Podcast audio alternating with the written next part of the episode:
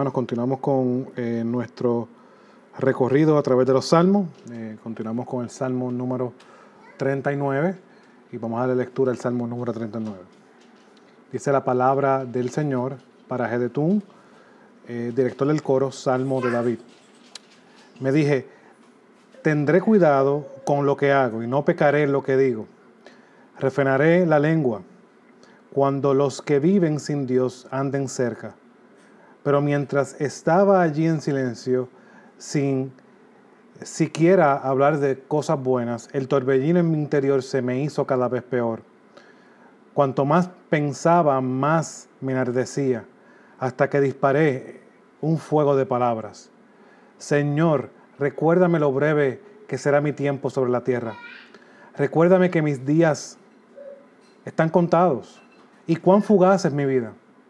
La vida que me has dado no es más larga que el ancho de mi mano. Toda mi vida es apenas un instante para ti. Cuando mucho, cada uno de nosotros es apenas un suspiro. Somos tan solo sombras que se mueven y todo nuestro ajetreo diario termina en la nada. Amontonamos riquezas sin saber quién la gastará. Entonces, Señor, ¿dónde pongo mi esperanza? Mi única esperanza está en ti. Rescátame de mis rebeliones. No permitas que los necios se burlen de mí. En silencio estoy delante de ti. No diré ni una palabra, porque mi castigo proviene de ti. Pero por favor, deja de castigarme. Estoy agotado por los golpes de tu mano. Cuando nos disciplinas por nuestros pecados, consumes como una polilla lo que estimamos precioso. Cada uno de nosotros es apenas un suspiro. Oh Señor, oye mi oración, escucha mis gritos de auxilio, no cierre los ojos ante mis lágrimas, pues soy tu invitado, un viajero de paso, igual que mis antepasados. Déjame solo para que pueda volver a sonreír, antes de que parta de este mundo y no exista más. El tema que le he dado a este Salmo número 39 es la brevedad de la vida en medio de la circunstancia en la cual el salmista David se encuentra, pide a Dios que le muestre lo efímero, lo pasajero, lo breve que es la vida.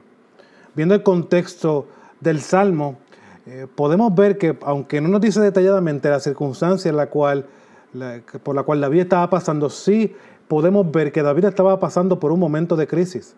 Probablemente una batalla con eh, con lo que todo creyente tiene que batallar en este mundo, probablemente con su pecado, probablemente con eh, personas que estaban en su contra, enemigos, porque también en el Salmo se hablan de enemigos. Eh, probablemente también, hermano, con las luchas que nosotros tenemos viendo las circunstancias en las cuales vivimos. cualquiera que sea la realidad que estaba viviendo, cualquiera que sea la crisis que estaba viviendo David, es allí, en ese momento de crisis, que el salmista pide a Dios que le muestre, que, le haga ver lo pasajero, lo breve que es la vida. Ahora, ahora yo quiero traer esto en contexto a nosotros. En un mundo como el de nosotros de hoy día, que es tan materialista, y viendo cómo este estilo de vida del materialismo no solamente ha afectado eh, el secularismo. Una vez yo estaba hablando con mi esposa y nos dimos cuenta que la mayoría de las construcciones que se están haciendo, aparte de casas o vivienda, es lugares de lo que conocemos de, de almacenar cosas. ¿Nos has dado cuenta de eso? En cada esquina hay un lugar para almacenar cosas. Ahora mismo yo vivo en un lugar nuevo donde en cada, en, un espacio de, dos millas hay un storage, lo que conocemos aquí en Estados Unidos como, para que me esté escuchando que no es de Estados Unidos, un storage, un lugar de almacenamiento donde tú pagas y almacenas cosas que quieres sacar de tu casa. Y, y, otro, más adelante, otro storage más. Y vemos estos lugares de almacenamiento. Y también las otras cosas que vemos que, estamos que están construyendo son eh, cosas que tienen que ver con la salud. Y si ustedes vienen a ver, esos son, para mi entender, y no, creo que no estoy solo en esto, los ídolos más grandes de este, este, de este tiempo. El vernos, que nuestra salud esté bien y, en segundo lugar, el exceso de comprar. Ahora mismo yo puedo poner, que ustedes pueden evaluar su garaje, los que tienen casa, y puede observar que hay un montón de cosas que puede sacar que hacen años ni han utilizado. Bueno, pues eso responde a la realidad de que hemos comprado la manera de ver el mundo materialista.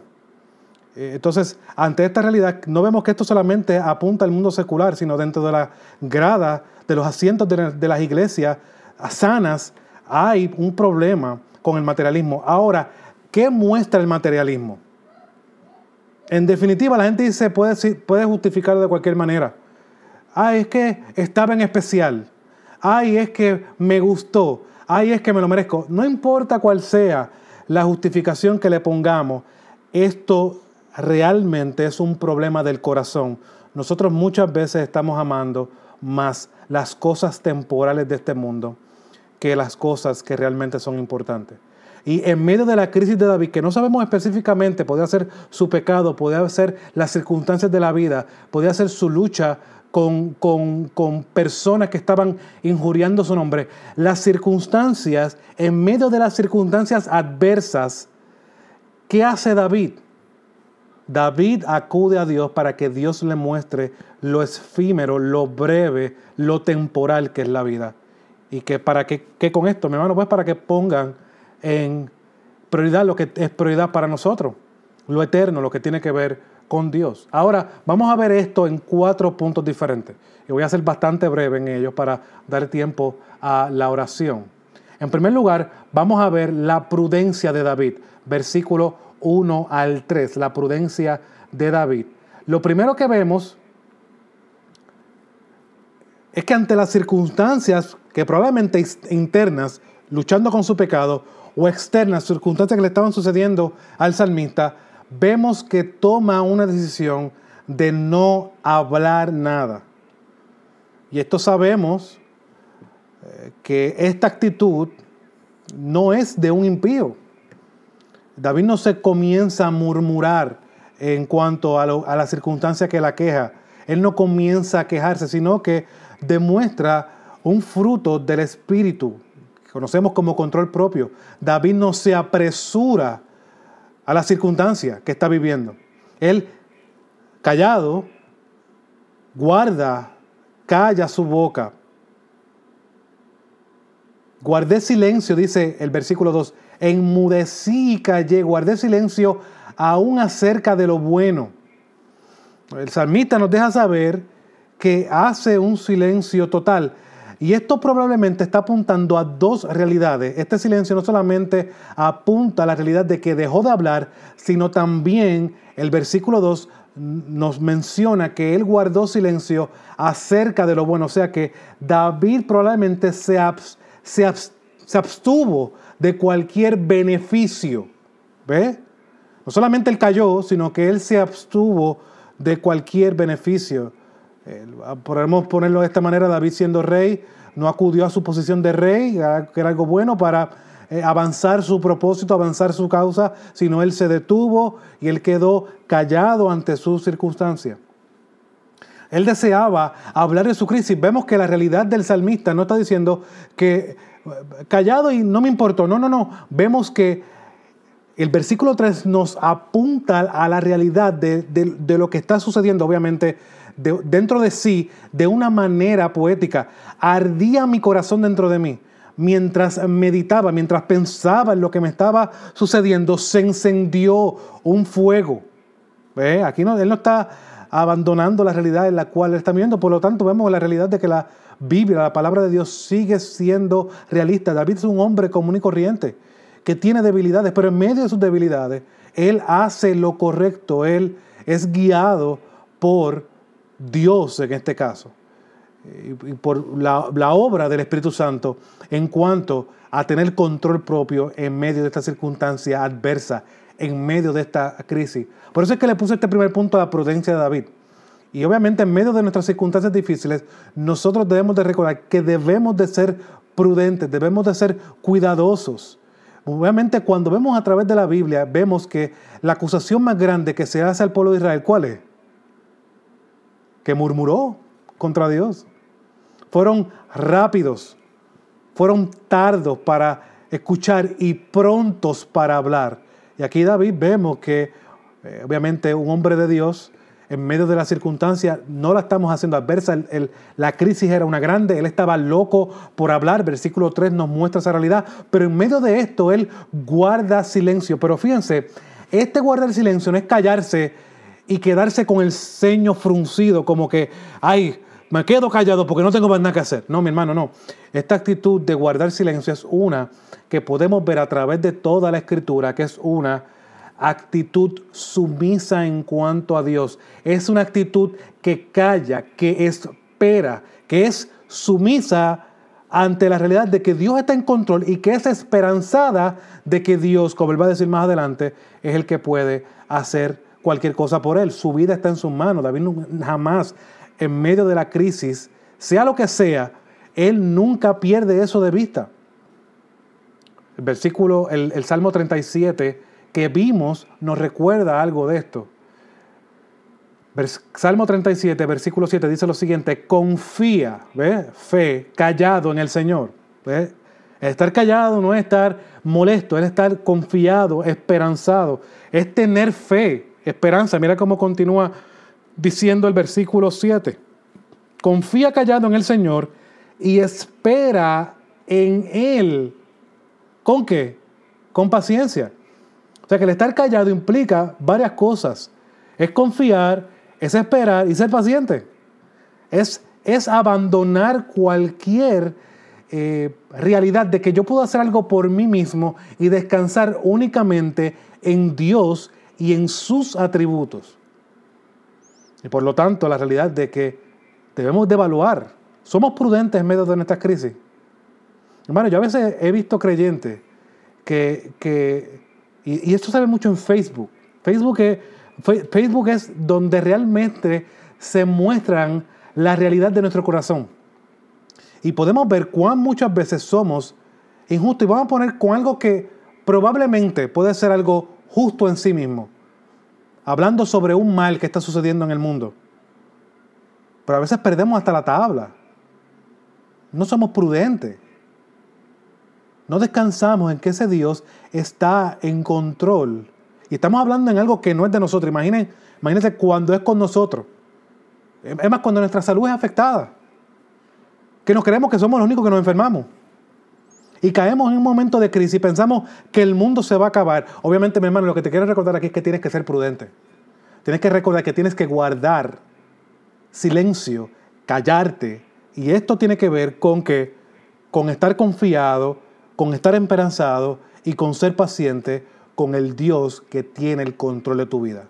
No podemos ser reformados para una cosa o ser bíblicos para una cosa y en la práctica ser de otra manera. Y muchas veces en nuestra vida vemos esa desconexión, nuestra vida, nuestra teología no está de acuerdo con nuestra práctica. Y obviamente tiene que ir de acuerdo. Lo que nosotros decimos de Dios, eso es lo mismo que Dios es para nuestra vida. Él es el Señor soberano, el cual está orquestando, obrando y haciendo su voluntad en este mundo, en el cual esa voluntad está incluida el beneficio de su pueblo, aunque nosotros no lo veamos con estos ojos, en medio de las circunstancias que estemos viviendo opresiva, de persecución, de salud, Dios está obrando su bien y el bien de su pueblo. Y nosotros tenemos que aprender a ver a Dios como Dios se revela en su palabra. Nosotros tenemos que dejar de mezclar los conceptos que tenemos de Dios que el mundo nos ha impuesto y mezclarlos con los de la Biblia. No, mi hermano, tenemos que arrepentirnos de esa manera de pensar y confiar en su palabra, como escuchamos el pasado domingo, y confiar, obviamente confiar en su palabra es confiar en Dios. En medio de este silencio, el versículo 3 nos recuerda que el salmista medita. Yo creo que esto, hablamos parte del domingo pasado. La, meditación es una disciplina que es esencial para el creyente. Y la, la, meditación que está haciendo el salmista aquí es haciéndose una autoevaluación. Él está meditando, mire cómo dice, ardía mi corazón dentro de mí mientras meditaba. Él estaba evaluando su, su manera de pensar, él estaba evaluando su vida. ¿Y qué sucede? ¿Qué, sale de esta meditación? Bueno, esto nos lleva a nuestro segundo punto, el versículo 4 al 6. Irrumpe en una petición. Ya vimos claramente la prudencia del salmista, ahora vemos la petición del salmista, versículos 4 al 6. En, esa, en medio de esta crisis externa probablemente o interna, no sabemos, probablemente ambas, es la que lleva al salmista luego de evaluarse a pedir a Dios que le haga ver lo efímera que es la vida. El salmista llegó a la conclusión, yo no estoy pensando correctamente. Señor, ponme en mi lugar. Señor, hazme ver lo que realmente soy. Hazme ver lo que, lo, que, lo que soy delante de ti. Lo que es el mundo, lo que es el hombre delante de un Dios que es tres veces santo. ¿Y qué es lo que dice el salmista? ¿Qué pide? Mira lo que pide. Versículo 4. Señor, hazme saber sobre mi fin. Señor, ¿y cuál es la medida de mi día?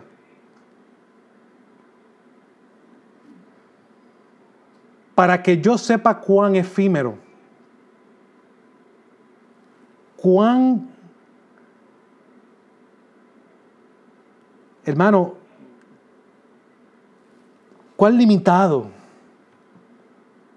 soy.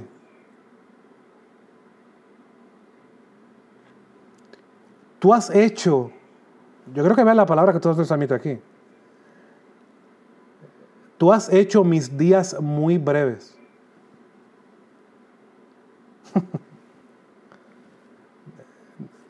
¿De quién está nuestra vida en las manos? Las manos de Dios. Él hace él da los días que Él quiera dar a nuestra vida. El salmista tenía este concepto claro. Y mi existencia es como nada delante de ti. Yo no soy tan importante.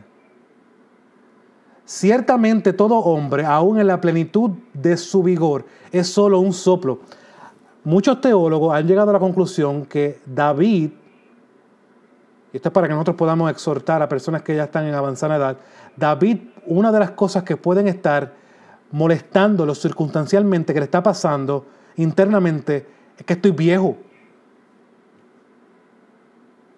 Mi vejez, los achaques me están cayendo encima. Y esto probablemente era lo que llevaba a David, dicen muchos teólogos, a esta crisis. Y este versículo puede ser que apunte a eso. Entonces, dice el versículo 6, sí, afirmando todo lo que ha dicho, o ciertamente, como una sombra anda el hombre, ciertamente en vano se afana, acumula riquezas y no sabe quién las recogerá. Aquí yo quiero que veamos cosas importantes que está mencionando el salmista y que podemos extraer en estos versículos que acabamos de leer. Primero que nada, ¿a quién él acude para tener una perspectiva clara de la vida?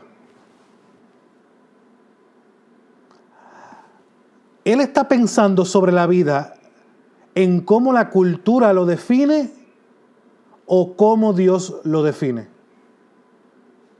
Él está pensando y buscando consejo basado en lo que Dios ha revelado. El Dios soberano que ha creado los cielos y la tierra ha revelado sobre sí mismo que Él es el dueño de todo. La tierra, Salmo 24, la tierra es de Jehová, todo lo que hay en ella, el mundo y sus habitantes, todo es de Dios.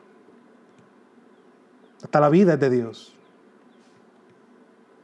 Los días que usted tenga, mi hermano, por eso es que Pablo apunta en Efesios capítulo 4, aprovechen el tiempo, que los días son malos. ¿Saben por qué? Porque había un problema en la iglesia de Éfeso, que ellos estaban malgastando el tiempo. Y Pablo está enseñándoles ahí a que ellos debían, una característica de un verdadero creyente es que vive sabiamente en un mundo caído. ¿Por qué? Bueno, porque todo es de Dios. Y en contraste, ¿qué él pone? Bueno, pues, la realidad humana lo que vemos, hasta en muchos creyentes. Este versículo a mí me, me chocó. Ciertamente, versículo 6, en vano se afana, acumula riqueza hablando sobre el hombre y no sabe quién la se recogerá. Siguen construyendo, es, como el necio que estaba construyendo los graneros. En la parábola de Nuestra Señora Jesús dice, alma mía, necio, vienen a buscar hoy tu alma. Jesús poniendo en comparación con todo lo terrenal, con todas las riquezas, con todo lo que nosotros para el hombre deslumbra los ojos de los hombres. Para Dios eso no vale nada.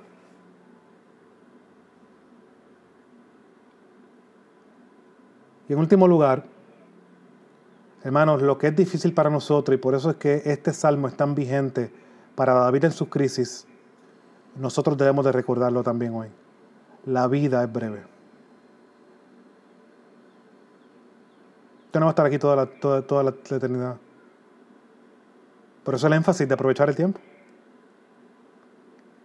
Y David tenía que recordar eso. Así como nosotros en medio de nuestra crisis debemos de recordarlo. Ah, hermano, Dios es el único que tiene sabiduría.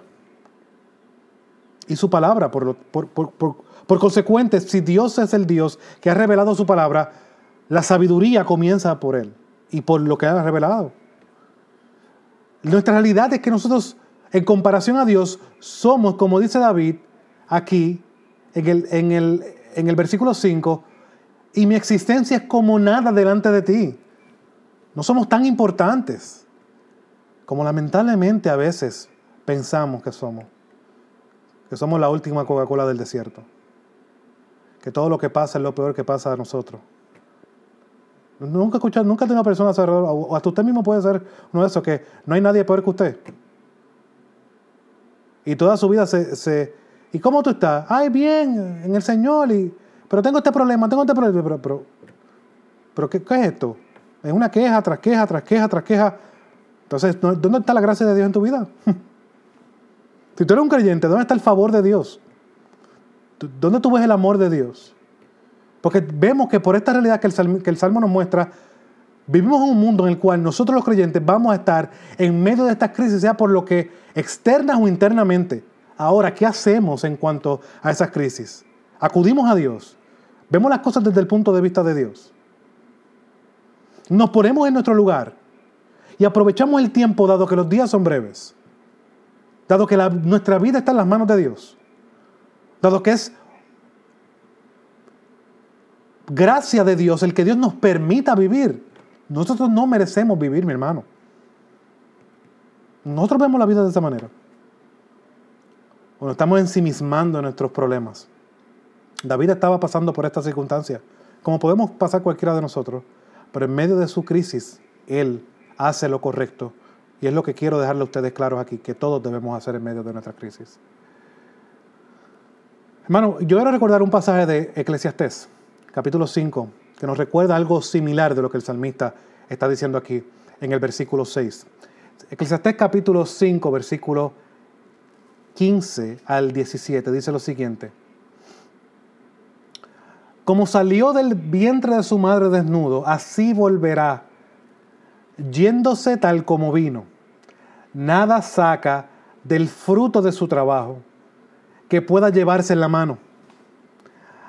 También esto es un grave mal, que tal como vino, así se irá.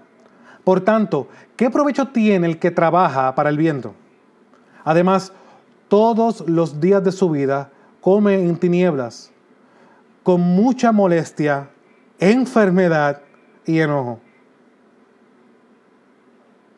Ahora, el salmista está hablando que lo que es tener una mala perspectiva sobre el trabajo. Ahora podemos preguntarnos, ¿entonces trabajar es malo?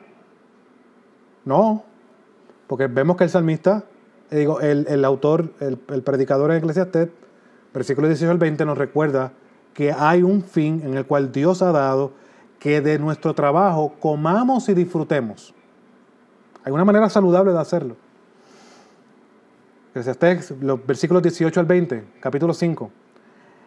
Esto es lo que yo he visto que es bueno y conveniente, ¿ves? En medio de tener una mala perspectiva sobre el trabajo y verlo como un fin en sí mismo fuera de Dios, la manera correcta, buena y conveniente es que comer, beber y gozarse uno de todo el trabajo en que se afana bajo el, bajo el sol. En los contados días de la vida que Dios le ha dado, ¿ves? La misma perspectiva que tiene el salmista. La vida es breve. Eso no quiere decir que dejes de trabajar. Eso no quiere decir que el trabajo sea malo, pero tienes que tener una perspectiva correcta, sabiendo que es Dios el que provee el trabajo, sabiendo que es Dios el que te permite, te da la gracia de disfrutar de tu trabajo. Así, aunque tú seas el que sudes, aunque tú seas el que vayas y trabajes y, ponches, y, ponches cuando entres a trabajar y cuando salgas a trabajar. Miren cómo termina el salmo. Porque esta es su recompensa. Igualmente a todo hombre a quien Dios ha dado riquezas y bienes, lo ha capacitado también para comer de ellos, para recibir su recompensa y regocijarse en su trabajo.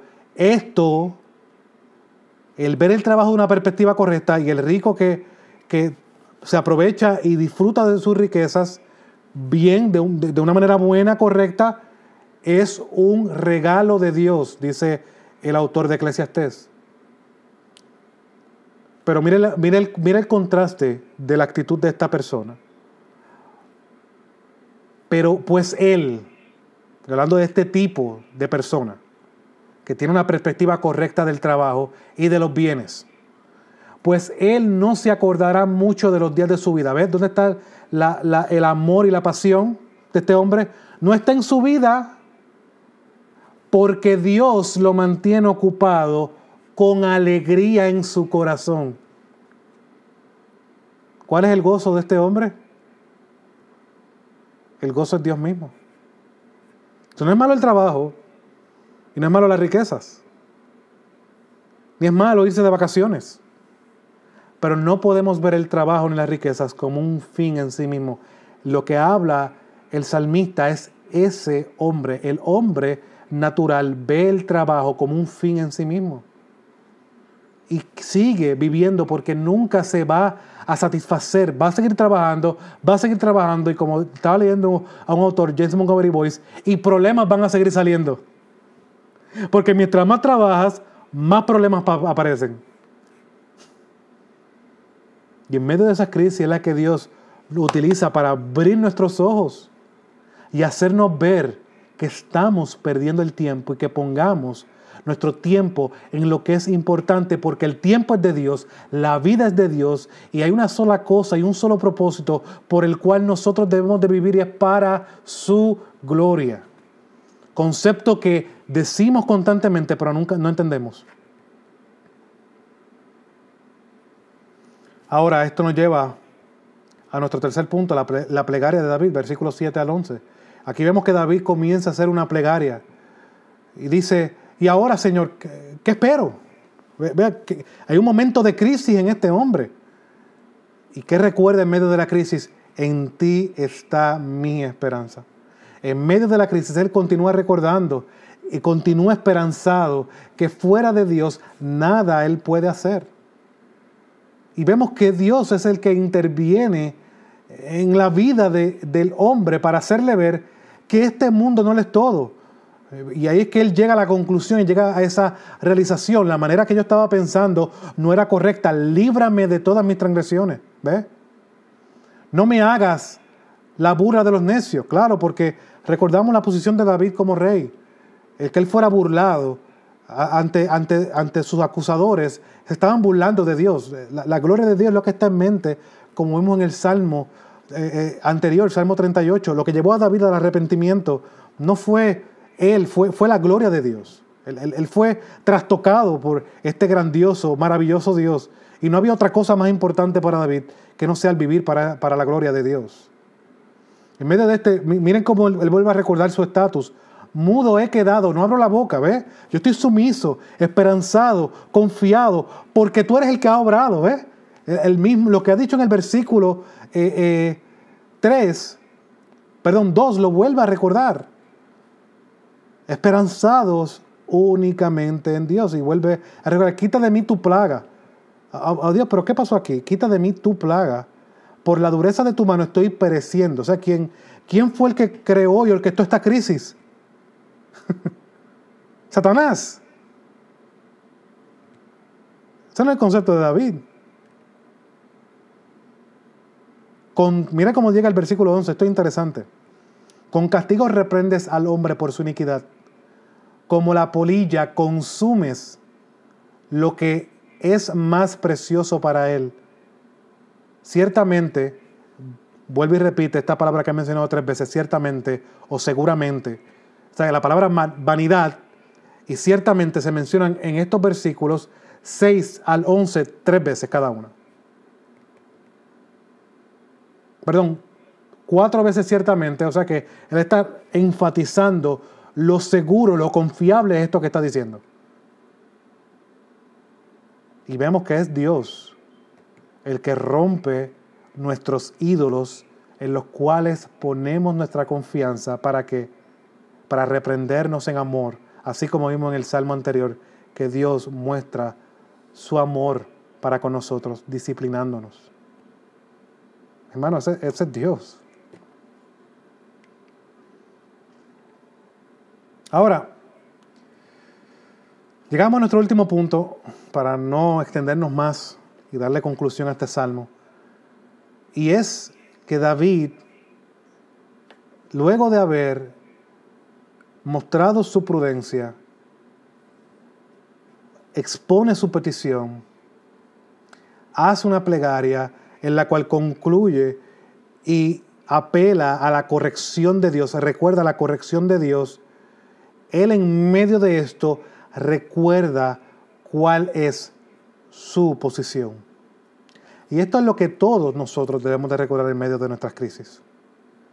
Recordar que no hay otro lugar al cual podamos ir que no sea Dios. Recuerda que debemos de ir a Él, pedirle a Él, clamar a Él. Pero debemos nunca olvidar que Dios no es como nosotros, que depende de el desempeño de las personas, las evaluamos. Oh, si hace estas cosas bien hacia mí, pues lo abrazo y es amigo mío. Si me falla, borrón y cuenta nueva, jaya, le puse, cayó en mi lista negra. Dios no es así. Dios a pesar de nuestras crisis, a pesar de nuestro pecado, a pesar de nuestras faltas, a pesar de nuestras dudas, Él, al que Él ha tomado como hijo, Él no echa fuera. Al que Él ha redimido, Él no echa fuera. ¿Saben por qué? Porque la realidad de nuestra redención no está en nuestra santificación o en nuestro desempeño, está en la obra de Cristo. ¿No es así? Entonces, todo lo que Él orqueste para nuestra santificación, hasta nuestra falta, Él lo provee con ese fin de formar la imagen de su Hijo en cada uno de nosotros. En eso podemos estar de acuerdo. Ahora, ¿qué debemos de recordar en medio de la crisis? ¿Cómo debemos concluir en medio de cualquier crisis? Luego de haber visto lo que hemos visto, no debemos olvidar nuestra posición, es lo que David recuerda, versículos 12 y 13. Y lo que voy a hacer es leer los versículos. Escucha mi oración, oh Señor Presta oído a mi clamor. No guardes silencio ante mis lágrimas, porque extranjero soy junto a ti, peregrino como todos mis padres. Aparta de mí tu mirada para poder alegrarme,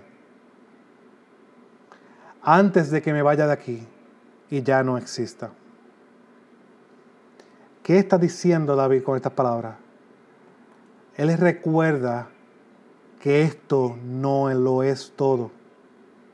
Él recuerda que él es un extranjero, un peregrino. ¿No se recuerda que hay otro autor en el Nuevo Testamento que habla y utiliza también las palabras de peregrinos y extranjeros?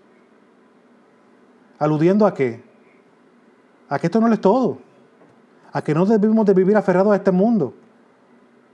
Hay un lugar en el cual nos espera. Por lo tanto, en este mundo somos peregrinos y extranjeros. Nosotros nos debemos a una ciudadanía mejor que la americana, a un estatus mejor que libertad en este mundo. Somos libres en Cristo. Esa es nuestra identidad. Eso es lo que nos identifica. Es el Espíritu Santo que nos ha sellado. Es el Espíritu Santo que Dios ha puesto en cada creyente y que nos identifica como su iglesia. Y no solamente eso, sino como receptores de sus promesas porque estamos unidos a Cristo y somos su herencia preciada. Somos la niña de sus ojos, así como lo era el pueblo de Israel. Nosotros somos el Israel de Dios. Entonces, ante esa realidad, en medio de nuestras circunstancias, debemos de recordar nuestra posición que sobrepasa cualquier circunstancia. Como dice el apóstol Pablo, nada de lo que están pasando en este momento se compara con la gloria venidera. ¿Por qué él dice eso? Bueno, porque Pablo conocía el Antiguo Testamento. ¿Por qué Pablo dice eso? Porque, porque David lo decía años y años y años atrás, David sabía y entendía que él no debía de vivir bajo otra realidad que no fuera bajo la realidad de que él tiene una ciudadanía mucho más importante y es la celestial. Él era como Abraham que estaba esperando esa ciudad donde Dios es el arquitecto. Su esperanza no estaba aquí. Su esperanza no estaba en la enfermedad que estaba aquejándole en ese momento. Su esperanza no estaba en su restauración de salud. Su esperanza no estaba a lo mejor en su vejez que estaba cada vez más viejo y con más achaques. No, no, no. Su esperanza estaba únicamente en Dios. Él es un peregrino, así como lo fue el pueblo de Israel en el desierto, esperando a la tierra prometida. David entendió ese concepto. David tenía una buena teología bíblica. Él atribuye ese concepto, así como el pueblo era peregrino extranjero, yo soy parte de ese pueblo y soy de igual manera. Esto no lo es todo, hay algo más. David no confiaba ni en su posición como rey, ni en su poder como rey, ni las circunstancias, aunque en esos momentos que nos muestra aquí, sí la quejaban y sí lo llevaban a que su corazón le ardiera y gritara sobre estos problemas, pero concluía esperanzado recordando las promesas de Dios, clamando a Dios, acudiendo a Dios. La pregunta que cae aquí para culminar, ¿cómo tú manejas las crisis? Creo que si escuchaste hoy, David nos ha enseñado cómo podemos manejar las crisis que vamos a pasar. Porque mientras estemos en este mundo, mi hermano, vivimos un mundo caído, vivimos un mundo que está bajo el juicio de Dios. Y en medio de ese mundo caído que está bajo el juicio de Dios, podemos, por su gracia y por su misericordia, experimentar gozo. ¿Cómo? Acudiendo a su palabra y recordando que su gracia es suficiente. Oremos y que esto sea evidencia y evidente, disculpen, en cada uno de nosotros.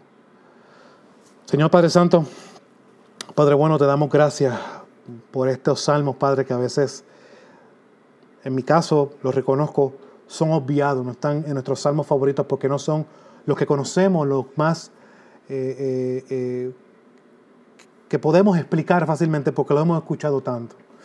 Te doy gracias, Padre, porque me has dado una dificultad terrible para poder entender el concepto del salmista. Pero te doy gracias, gloria y alabanza y honor porque he podido ver la realidad de que David está tratando de mostrar en medio de la crisis en la cual, que no sabemos específicamente la que era, pero que sí estaba pasando.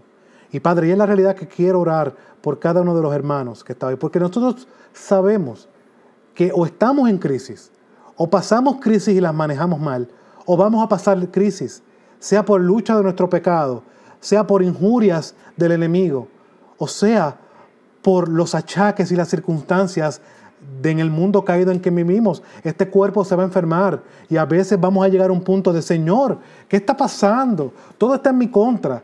¿Qué hacemos en esos momentos? Nos dejamos llevar por las emociones, nos dejamos llevar por el momento, nos dejamos llevar por las circunstancias. Señor, ayuda, Padre, a que nosotros tengamos la actitud de David, que no relega, no, no es que minimiza su circunstancia, como muchas veces hace muchas personas. No, no, todo está bien, no, no, no Él muestra la realidad de que Él está pasando por un gran problema, pero en medio de ese problema, Él tiene la certeza, y no por otra cosa, sino porque tú lo has revelado en tu palabra, y porque tú se lo has hecho evidente por medio de la obra del Espíritu Santo, de que Él puede confiar plenamente en ti, de que tú das gracia suficiente en medio de nuestras aflicciones, de que tú nos sostienes hasta el final, de que tú estás con nosotros hasta el fin de los tiempos, de que en medio de las persecuciones tú vas a darnos palabra para que hablemos del Evangelio, de que tú nos vas a dar las fuerzas en medio de nuestras enfermedades, de que tú nos vas a dar lo necesario para proveer a nuestros hogares, de, que tú nos vas a dar, nos vas a capacitar en medio del el llamado que tú nos has dado. Señor, ayúdanos a confiar enteramente en ti, a mantenernos callados y recordar que tú eres Dios. Oh Padre, ayúdanos, Señor. Que esta realidad sea evidente en cada una de nuestras vidas. Como creyentes, Señor, vivamos, no como buenos creyentes, y pongo buenos creyentes para que me escucha entre comillas, sino como hombres y mujeres frágiles, débiles, que tienen un Dios poderoso que sustenta diariamente, cada segundo, cada milésima de segundo sus vidas. Y es por eso, como dice Pablo, por la gracia de Dios, soy lo que soy. Ayúdanos, Señor, a ver nuestras crisis, a responder a las dificultades, como hace David, que vemos claramente, como hemos visto en los salmos anteriores, que no nos dice que el problema se resolvió, pero sí vemos que hay una actitud diferente en este salmo. Un hombre preocupado, en crisis, termina confiado, esperanzado en un Dios que Él sabe, que Él sabe, que tiene la certeza de que su vida está en sus manos y que todo lo que suceda Él lo ha orquestado para ese buen propósito que Dios ha dispuesto en cada una de nuestras vidas, al igual que la vida de su siervo David. Es lo mismo para nosotros en el día de hoy. Padre, ayúdanos. Te lo pedimos, te lo rogamos en el nombre de tu amado Jesús. Amén y amén.